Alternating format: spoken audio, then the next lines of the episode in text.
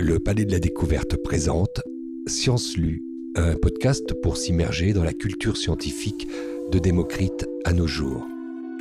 Épisode 7 De Revolutionibus Orbium Colitium, un texte de Nicolas Copernic.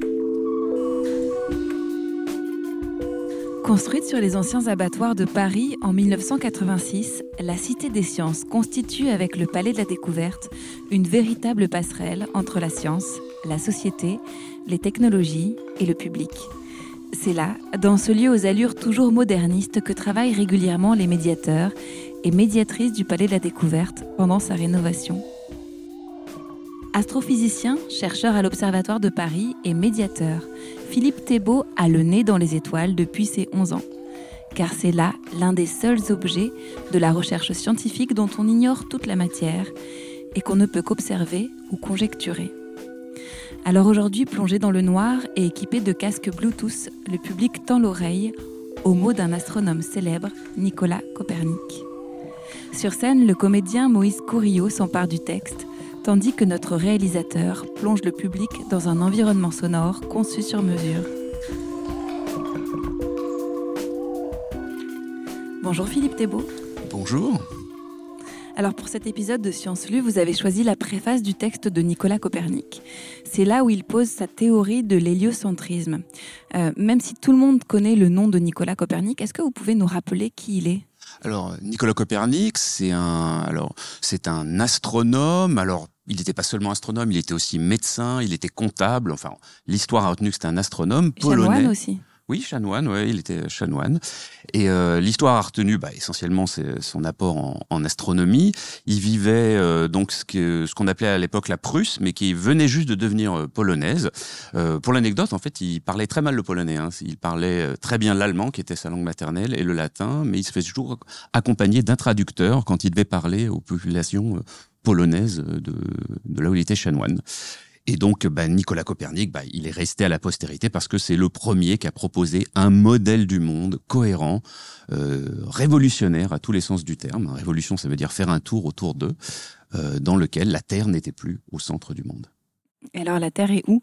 Eh bien, La Terre devient en fait une planète parmi d'autres en orbite autour de l'objet qui prend le centre du monde, qui est le Soleil, d'où le nom de système héliocentrique, Hélios, le Soleil. Est-ce que vous vous souvenez de la première fois que vous êtes tombé sur le texte de Copernic? Alors je crois que la première fois que je suis tombé sur le texte de Copernic, c'était dans un recueil de textes essentiels de l'astronomie. C'était un extrait du texte justement où il y avait en partie euh, le euh, donc l'introduction qu'il avait écrite pour le, pour le pape. Ce recueil, c'était texte essentiel de l'astronomie et de l'astrophysique. Je crois aux éditions Book. Hein, voilà, je leur fais de la pub.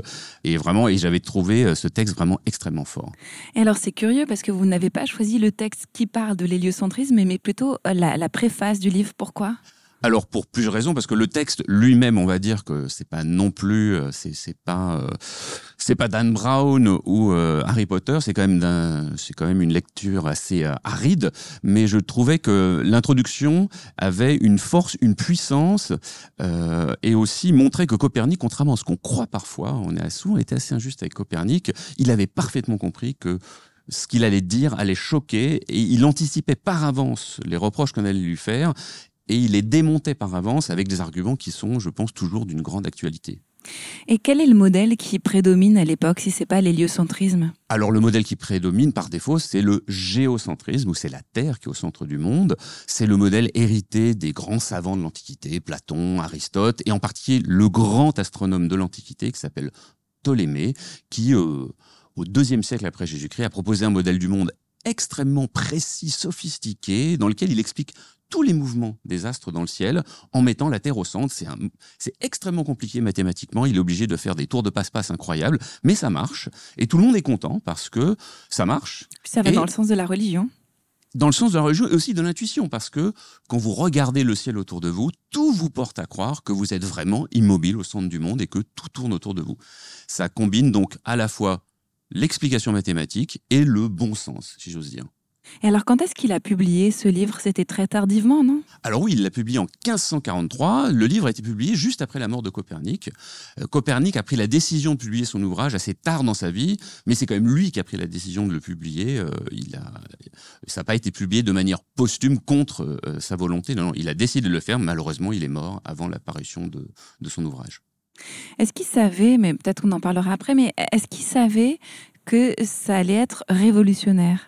Oui, il le sait. Et d'ailleurs, la préface, justement, le texte de la préface montre parfaitement qu'il est totalement conscient que ça va choquer, que des gens vont s'opposer à son système et souvent pour de mauvaises raisons. Parce que à l'époque euh, c'est pas seulement les religieux c'est pas seulement le grand public euh, mais les savants de l'époque sont parfaitement satisfaits avec le modèle hérité des grands savants grecs de l'antiquité et aussi des grands savants euh, du monde arabo-musulman du Moyen Âge hein, qui ont encore plus sophistiqué le modèle des, des, grecs et tout le monde est parfaitement content. Et c'est bien qu'il va un petit peu il va un petit peu rentrer dans le tas si j'ose dire alors on ferme les yeux et on se plonge dans les mots de cet astronome révolutionnaire.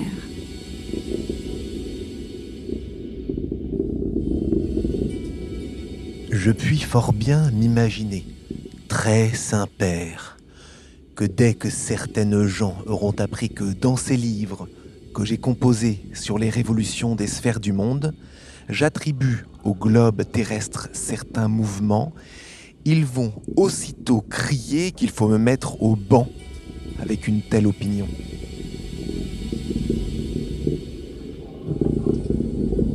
Aussi, comme je me représentais combien absurde estimerait cette doctrine ceux qui savent être confirmés par le jugement de nombreux siècles, l'opinion que Terre est immobile au milieu du ciel, comme si elle en était le centre. J'affirmais au contraire que la Terre se meut. J'ai longuement hésité. Publierai-je les livres que j'ai écrits pour démontrer son mouvement ou bien ne serait-il pas préférable de suivre l'exemple des pythagoriciens et de quelques autres qui ont accoutumé de transmettre non pas par écrit, mais de la main à la main les mystères de la philosophie à leurs proches et à leurs amis. Ainsi qu'en témoigne la lettre de l'Isis à Hipparque. Et, me semble-t-il, s'ils ont agi ainsi, ce n'est nullement, comme le pensent certains, parce qu'ils refusaient jalousement de communiquer leurs connaissances, mais pour éviter que des choses très belles et étudiées avec beaucoup de peine par les grands hommes ne soient méprisées par ceux qui répugnent à consacrer un effort sérieux aux études, sauf à celles qui rapportent, ou par ceux qui, même incités par des exhortations et l'exemple d'autrui à l'étude libérale de la philosophie, cependant, en raison de la stupidité de leur esprit, sont parmi les philosophes comme les bourdons parmi les abeilles. C'est pourquoi, comme j'agitais en moi-même ces idées, le mépris qui était à craindre en raison de la nouveauté et de l'absurdité de mon opinion m'avait presque poussé à interrompre définitivement l'œuvre que j'avais commencée. Cependant, mes amis vinrent à bout de mes longues hésitations et même de ma résistance. Si d'aventure il se trouve de vains discoureurs qui, tout en étant totalement ignorants des mathématiques, prétendent néanmoins juger de ces matières et qui, en raison de tel ou tel passage de l'écriture malignement détourné dans le sens de leur opinion, osent blâmer et attaquer mon ouvrage, eh bien, je ne me soucie aucunement d'eux. Mieux, je méprise leur jugement comme téméraire.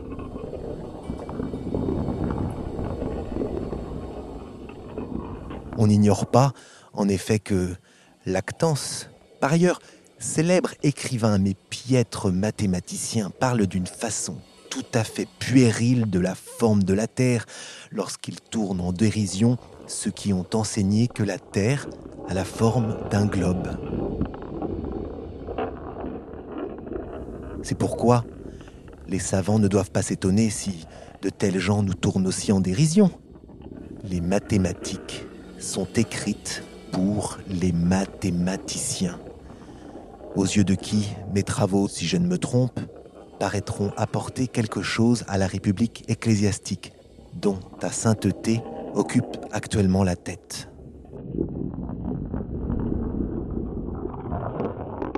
Alors Philippe Thébault, on perçoit dans cette préface un peu tous les questionnements, euh, les doutes de Copernic face à la publication de son texte. En fait, c'est comme s'il nous donnait accès à son intériorité. Bah, c'est exactement ça, en fait. C'est assez... Euh, c'est euh, oui, c'est une espèce de confession euh, assez honnête. C'est assez impressionnant parce qu'il s'adresse quand même à l'autorité religieuse suprême de l'époque. Et il est évident que cette préface, elle est écrite pour.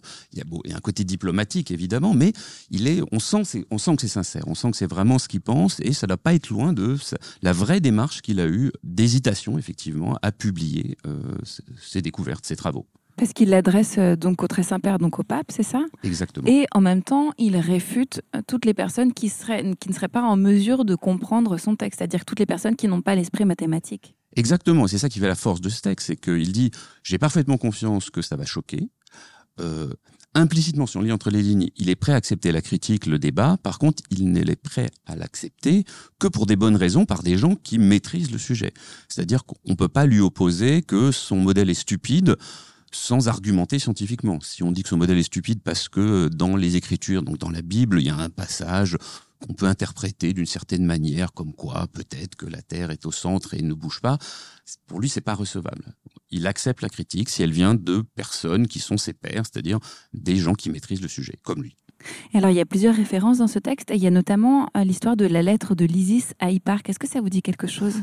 Alors, exactement, mais disons que tout ce passage euh, où il parle des pythagoréciens, en fait, euh, il dit voilà, j'ai beaucoup hésité, je pensais faire comme ont fait les pythagoréciens à l'époque. On, pensait qu'ils ont fait, parce qu'il n'y a quand même pas énormément d'écrits pythagoréciens qui nous restent, c'est-à-dire de garder un petit peu nos découvertes pour nous, entre nous, entre gens compétents, pour être sûr qu'ils ne soient pas souillés par des gens qui ne maîtrisent pas le sujet. Et c'est vrai que Copernic, euh, il avait fait ses travaux, l'essentiel de ses travaux, dès les années en fait 1510, donc plusieurs décennies avant de publier, il avait déjà envoyé un petit résumé de ses travaux euh, à des quelques happy few, si j'ose dire, des collègues bien choisis, des gens bien choisis en Europe, auxquels il a fait lire ses travaux, mais c'était un petit peu sous le manteau, c'était pas du tout officiel. Alors, est-ce que c'était pour tester l'eau de la piscine avant de plonger? Mais c'était certainement cette approche un petit peu des pythagoréciens. J'écris à des gens dont je sais pertinemment qu'ils vont comprendre ce que je dis, j'attends de voir leur réaction, et, euh, et voilà. Mais lui parle même de transmission orale d'abord, en fait. Alors effectivement, alors il est évident qu'il en a parlé euh, oralement autour de lui. Euh, et pour lui, peut-être que ça avait un sens, que ça reste euh, dans un petit cercle restreint. On saura jamais exactement si il aurait pris en fait cette décision de publier sans l'intervention d'une personne cruciale, un, de ses disciples qui s'appelle Réticus, qui va vraiment le pousser à publier ça de manière officielle.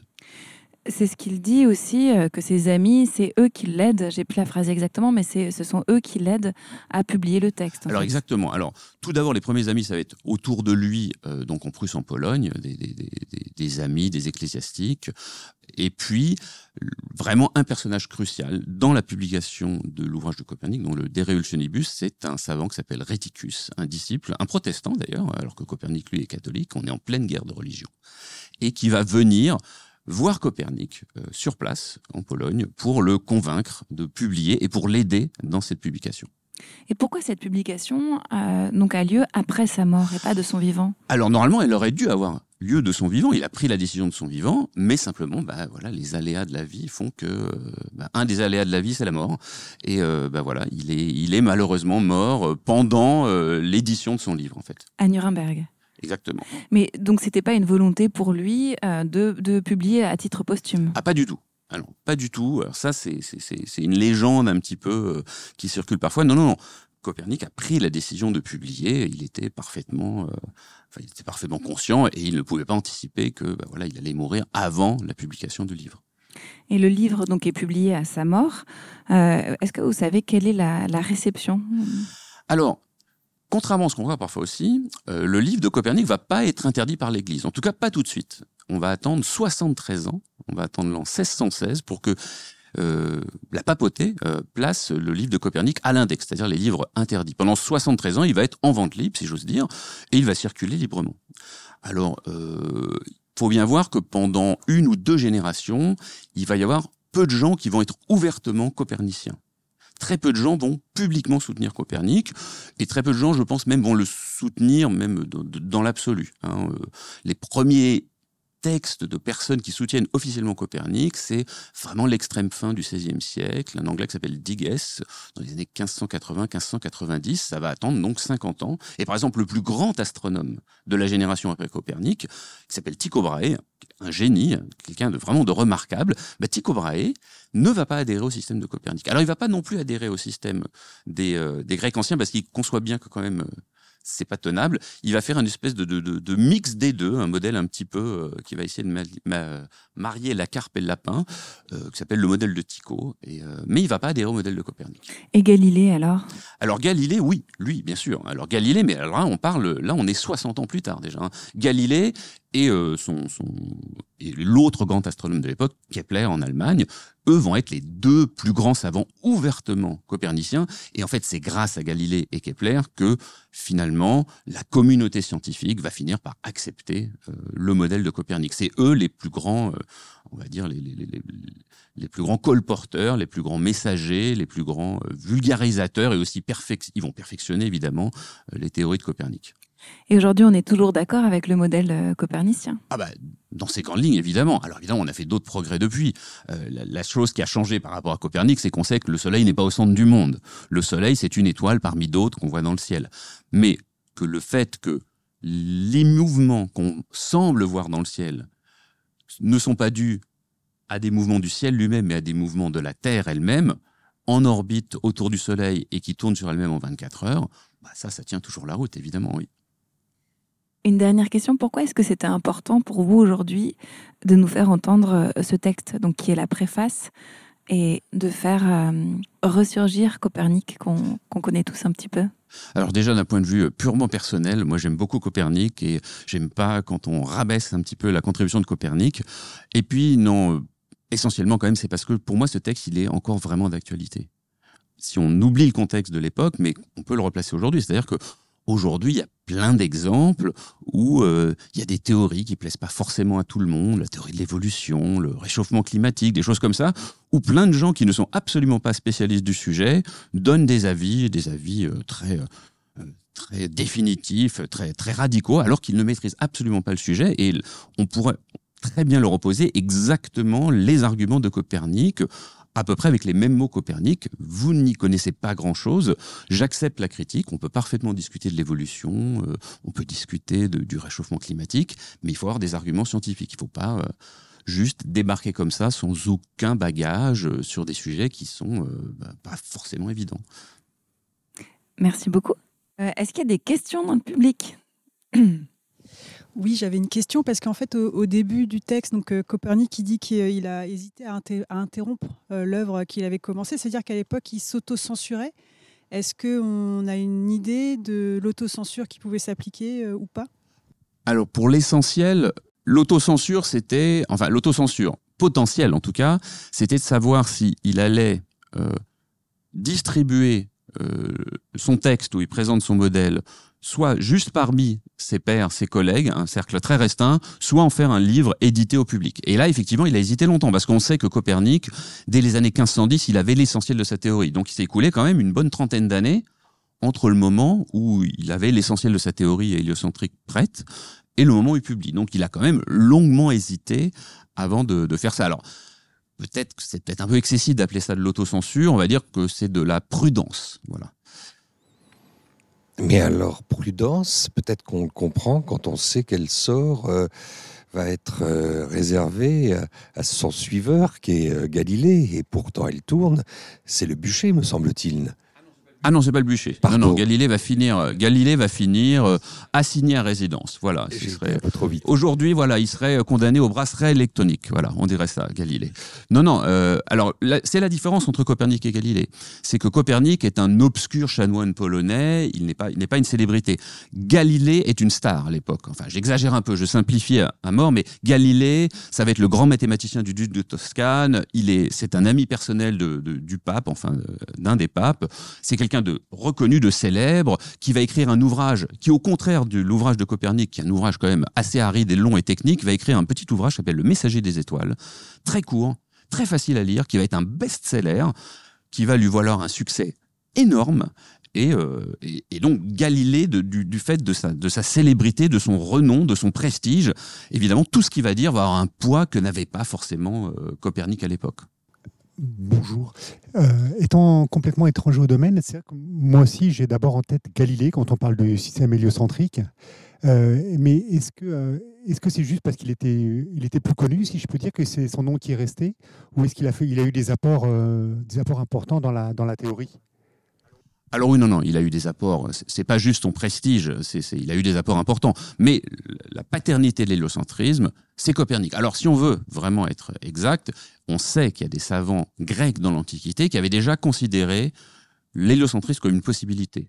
Héraclite Dupont, un pythagoricien, Aristarque, hein, le plus célèbre d'entre eux, mais aucun n'avait proposé un système du monde cohérent basé sur l'héliocentrisme.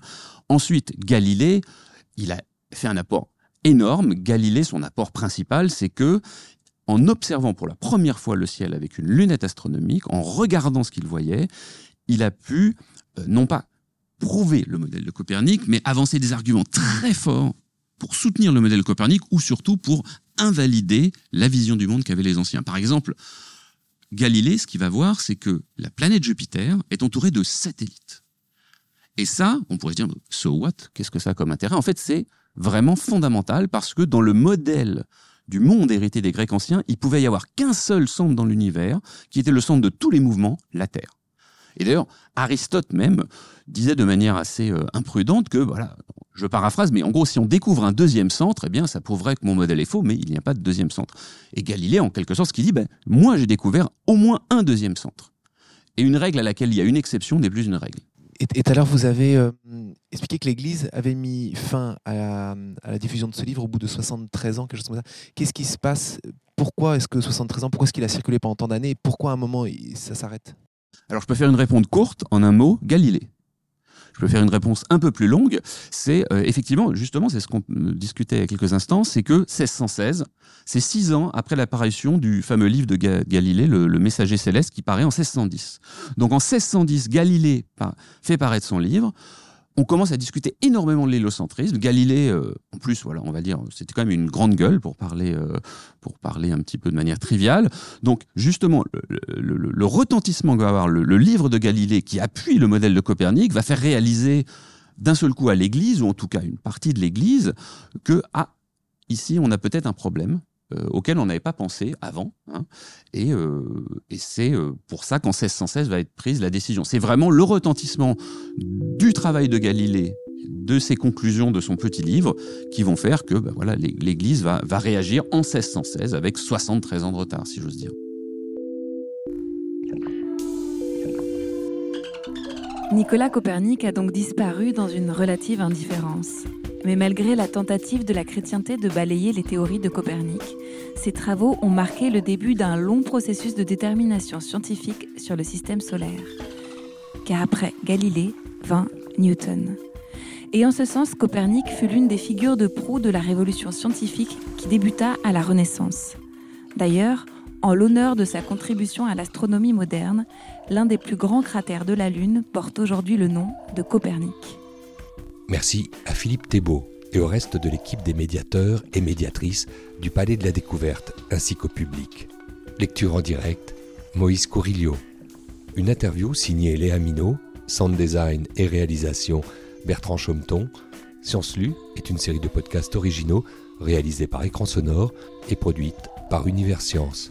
Retrouvez Science Lu sur toutes les plateformes de podcast ainsi que sur le site palais-découverte.fr.